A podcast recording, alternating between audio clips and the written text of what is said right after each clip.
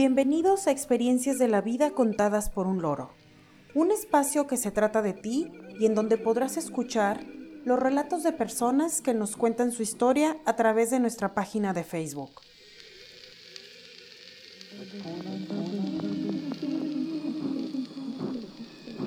Hoy es 31 de octubre de 2020 y dedicamos este capítulo número 39 a experiencias de terror o eventos sobrenaturales.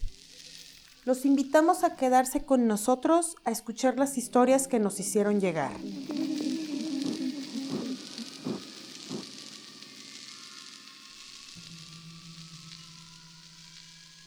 Recuerda que este espacio es tuyo.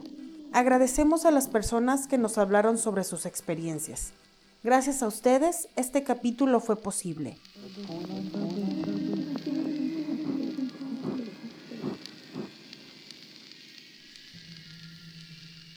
Nuestra primera historia se titula Aparición en la ventana.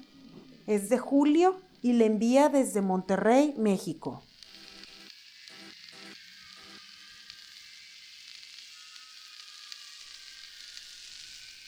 Esta historia fue en el año 2003, una ocasión que mi hermano y yo estábamos solos en casa. Aún éramos muy pequeños. Yo tenía seis y mi hermano cuatro. En la noche, cuando ambos estábamos en nuestro cuarto, vi en la ventana la cara de un anciano que se veía terrorífica. Al principio que lo vi, me quedé sin habla, pero luego empecé a llorar y le dije a mi hermano. Él no pudo verlo. De todos modos, también se asustó y lloramos juntos. Luego llegó mi papá y nos llevó al parque. No sé qué fue lo que pasó exactamente, pero estoy seguro de que vi ese rostro en la ventana.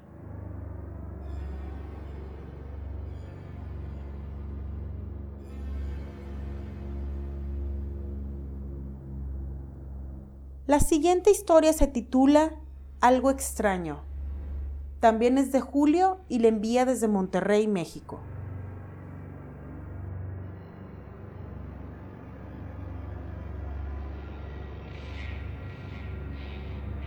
Esto es lo más extraño que me ha pasado. En el tiempo en que sucedió, trabajaba de cajero en una tienda. Parte de mis funciones era regresar los artículos que dejaban en las cajas, de nuevo en su lugar. Esta ocasión llevaba un six de refrescos grandes a su lugar. Noté como alguien desde el otro lado empujó un paquete de refrescos. Al caer, dos botellas del empaque se reventaron y comenzó a escurrir el líquido. Entonces yo me acerqué a ese lugar y dije, ya te echaste dos botellas de refresco, pero no vi a nadie. Como era de noche me asusté y me fui corriendo. No le quise decir a nadie porque sabía que no me iban a creer. Luego le comenté a un guardia de seguridad de ahí. Él me dijo que ese tipo de cosas ocurren con frecuencia esa tienda estaba cerca de unas vías del tren en donde años atrás había ocurrido un accidente en el que murieron muchas personas. Me dijo que a veces por las noches, cuando la tienda estaba sola, había silencio y pasaba el tren, algunos de sus compañeros no querían pasar por el área más cercana a las vías. Decían que el ambiente se sentía muy pesado y cálido. Incluso hubo uno que mencionó una vez haber escuchado gritos. Obviamente habían personas que decían que eso no era cierto, pero estoy seguro de que algo muy extraño pasó esa ocasión.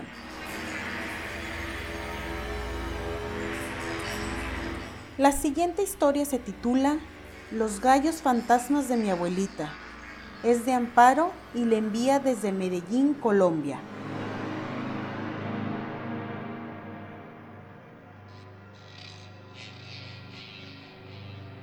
Cuando era pequeña, cada vez que había vacaciones en la escuela, me enviaban a quedarme en casa de mi abuelita, pues ella tenía una finca y siempre había muchas cosas que hacer. Me gustaba mucho ir a visitarla, sobre todo porque me consentía mucho. pero cuando la noche caía, mi tormento comenzaba.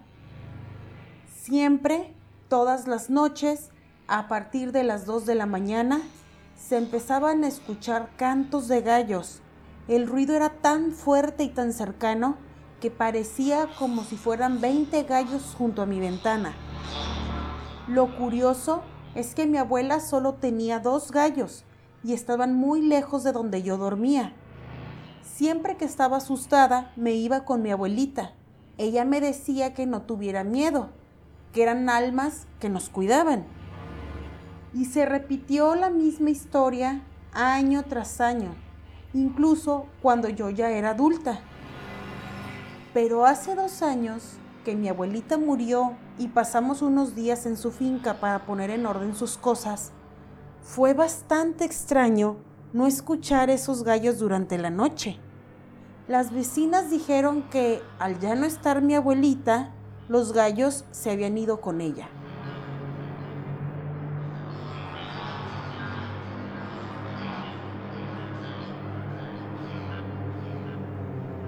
La siguiente historia se titula los hermanos que no están. Es de Verónica y le envía desde Galicia, España. Llevo casada 15 años y en los primeros 10 mi esposo y yo intentamos desesperadamente tener hijos. Lamentablemente pasé por tres abortos. Luego me diagnosticaron útero hostil. Perdimos la esperanza y justo cuando estábamos decididos por comenzar un proceso de adopción, repentinamente quedé embarazada. Fue algo muy especial porque nos enteramos en nuestro décimo aniversario de casados. Pasé por muchos cuidados y afortunadamente meses después tuvimos a nuestra hija Irma sana y salva. Cuando ella cumplió tres años, la veíamos muy solita, pero mi esposo y yo teníamos miedo de intentar embarazarnos de nuevo. Un día que fui a recogerla a la guardería, la maestra me preguntó si Irma tenía hermanos y le dije que no. Ella se quedó muy extrañada, pues me comentó que mi hija le había dicho que tenía tres. Ambas supusimos que se trataba de cosas de niños y amigos imaginarios y lo dejamos pasar. Varias veces que llegué a dejarla al cuidado de mis padres, ellos me dijeron que la escuchaban hablando y riendo sola. Y al cuestionarla, ella les decía que estaba jugando con otros niños. De nuevo, creímos que era una etapa propia de su edad y le restamos importancia. El año pasado invitamos a unos amigos muy queridos a celebrar con nosotros la Navidad. Ellos tienen a dos hijas gemelas de la edad de nuestra hija y les gusta mucho jugar juntas. Mientras los adultos convivíamos en el comedor, ellas estaban jugando en la sala y escuché como una de las niñas le dijo a mi hija, pídele a los reyes un hermanito para que tengas con quien jugar. Me quedé helada cuando escuché que mi hija le respondió, yo no estoy solita, tengo tres hermanitos, una es niña y dos son niños. No lo podía creer, justamente coincidía con el sexo de los bebés que no llegaron a término. Lo extraño aquí es que eso fue algo que mi marido y yo decidimos no contarle, pues no queríamos confundirla o ponerla triste. Ahora tiene cinco años y ya no ha vuelto a mencionar el tema. Mi madre dice que conforme los niños crecen, pierden la inocencia y dejan de percibir cosas que los demás no podemos ver.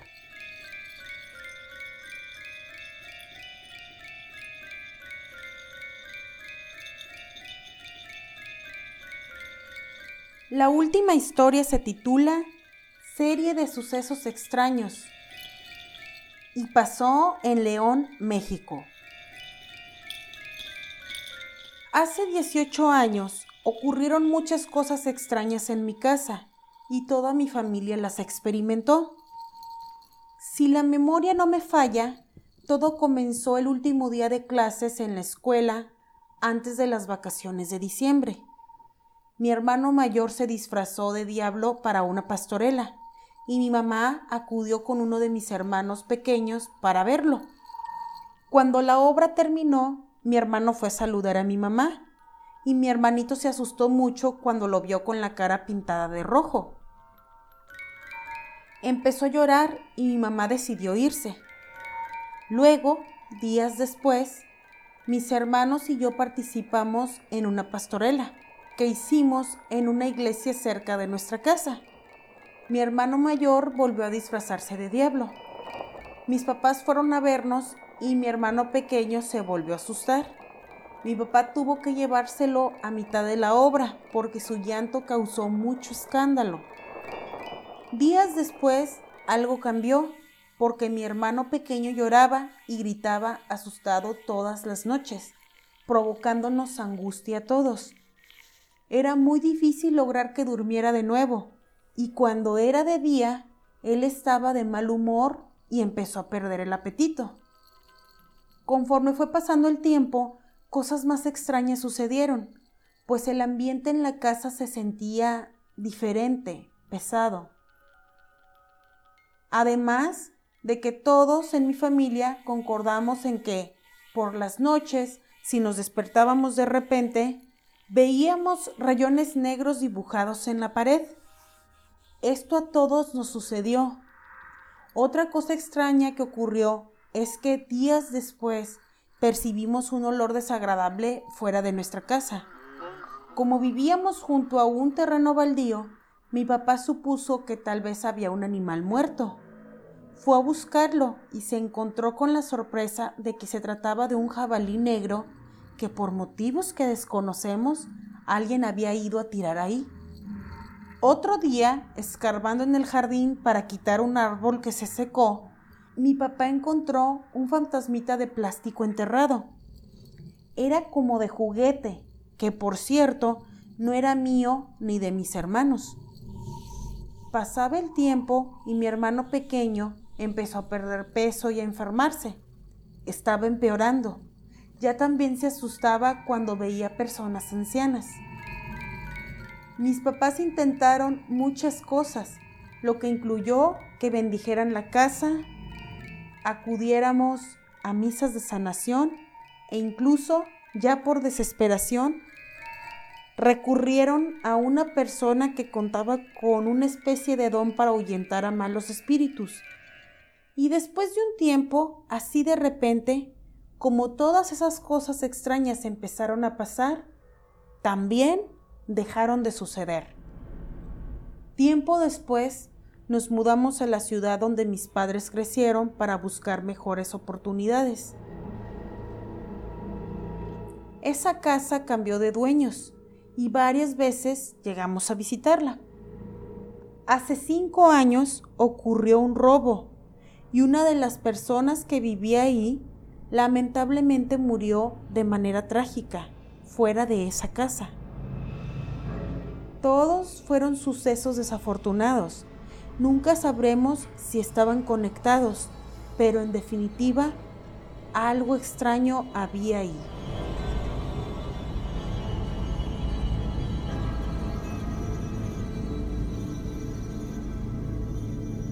Agradecemos a quienes nos compartieron sus historias. Les adelantamos que el tema de la siguiente semana será experiencias cercanas a la muerte. ¿Tienes algo que contar? Ya estamos ansiosos por recibir y relatar sus historias. Deseamos que todos ustedes se encuentren a salvo. Envío un saludo a mi familia y amigos. A pesar de la distancia, siempre están en mi mente y corazón. Que tengan todos un excelente día. Muchas gracias por escucharnos. Esto fue Experiencias de la vida contadas por un loro.